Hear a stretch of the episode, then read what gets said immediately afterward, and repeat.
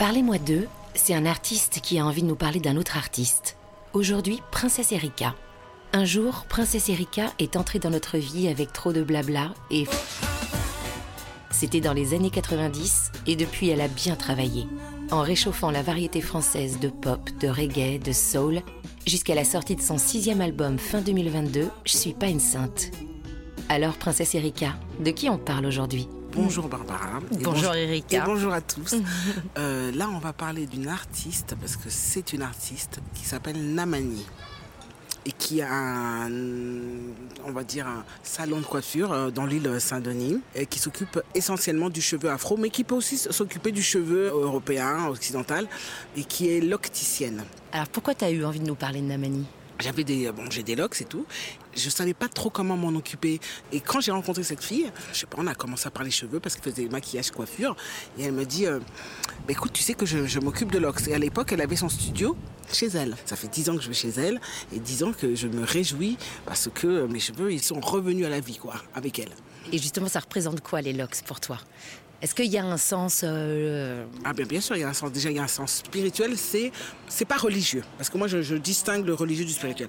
Quand je dis spirituel, c'est-à-dire qu'on s'en remet à une force euh, qui est au-dessus, à côté, euh, enfin où tu veux, mais qui n'est pas toi. C'est-à-dire que tout ne dépend pas de toi, mais que tu es consciente de faire partie d'un tout et que tu te connectes à cette force et aux autres forces qui sont dans cette ambiance, euh, dans cette euh, positivité et, que cette comme énergie, ça, voilà, voilà cette énergie. Je suis pas une sainte, j'ai trompé, trahi, usé de fat et beaucoup menti. Je veux pas de l'école. Je parle sans parabole, ni décodeur ni symbole. Je suis pas une sainte, je voulais à tout prix laisser une empreinte. One and only, je veux pas de médaille, j'ai des revers et des failles. Je mène mes batailles jusqu'au jour où je die. Rasta, quand moi j'étais jeune, ça m'a beaucoup plu parce que c'était un mouvement et musical, et spirituel, et afro-africain aussi. et moi j'étais, euh, même si je me sens totalement française, je suis totalement française. Mais j'avais des parents qui étaient camerounais, qui parlaient beaucoup, beaucoup de leur pays, qui n'y allaient pas. Euh, donc ça te crée une espèce de désenracinement sans que euh, tu saches vraiment. Bah, et pourtant c'était des gens très cultivés, mes parents, qui, avaient vraiment une grande attention à nous transmettre leur tradition, etc.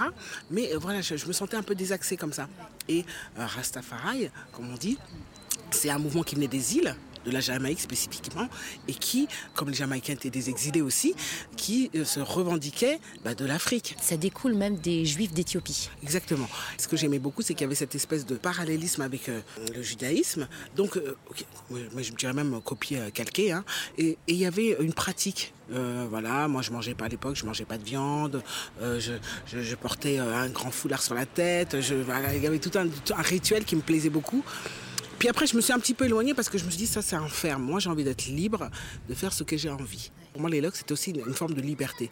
Je les porte parce que locks, dreadlocks, ça veut dire quand même mèche affreuse, mèche effrayante. Donc c'était une façon aussi de dire aux gens, ben, je suis une rebelle, je fais ce que je veux, comme je veux, quand je veux. Voilà, c'était ça en fait. C'est à la fois et la liberté et les racines. Et c'est ça. Et justement, la lox, il faut qu'elle soit forte à la racine. Parce que si tu as une racine qui est euh, fine, eh ben, ta lox, elle peut être très grosse et tout ça comme ça, et elle tombe. Donc en fait, je trouve que le mouvement du cheveu, il, correspondait aussi à ce que moi je voulais être, c'est-à-dire bien enraciné, euh, et pas forcément enraciné dans mon pays d'origine, parce que moi je me sens très bien en France, mais enraciné dans une culture, une pratique, une, une façon de faire qui m'était propre, et que en fait j'ai construite moi au fil du temps. C'est une super belle métaphore. ça me fait penser à l'arbre, ça me fait penser au roseau. Ah, de toute façon, ça nous fait penser à notre colonne vertébrale. Plus tu es enraciné, et plus tu peux te... te développer et grandir. Et quand j'ai eu les locks, qui ont commencé à pousser assez vite, j'ai pu avoir de la longueur. J'étais, j'étais ravie.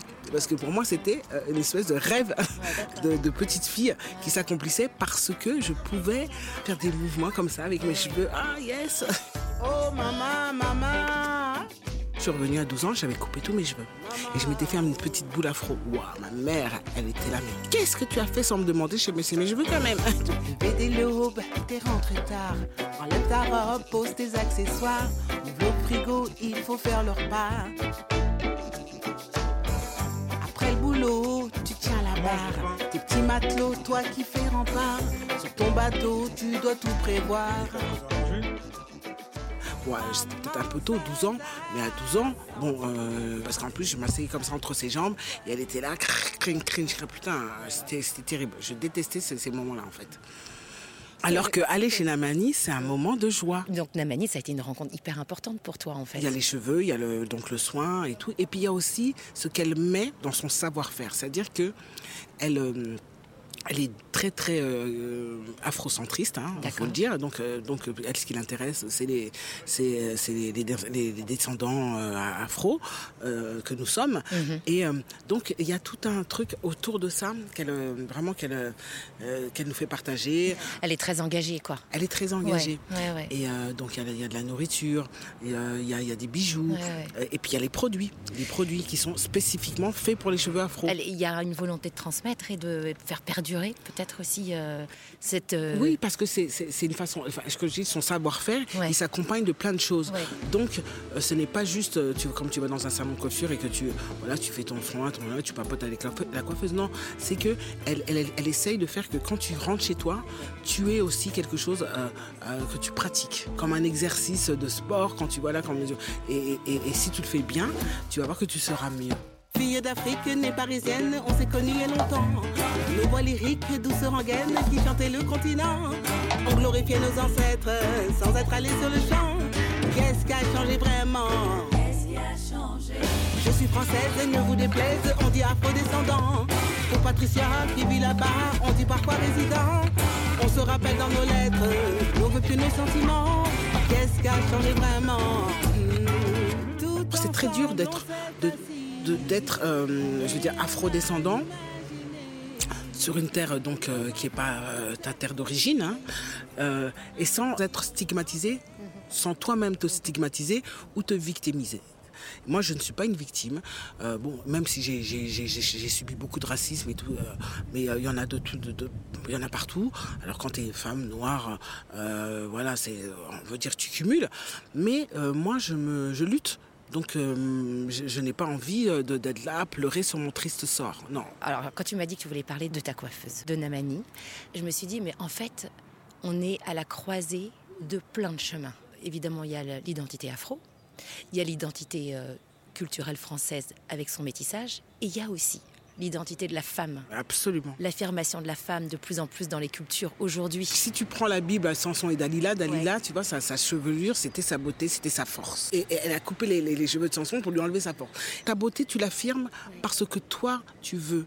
C'est pas un critère euh, qui doit te, guider. C'est comment toi tu te sens. C'est très difficile de te forger euh, une, une identité et de rester toi-même euh, sans te tomber dans les clichés de beauté qui te correspondent pas. Parce que moi, je voulais avoir des locks, même si dreadlocks, ça veut dire mèche effrayante.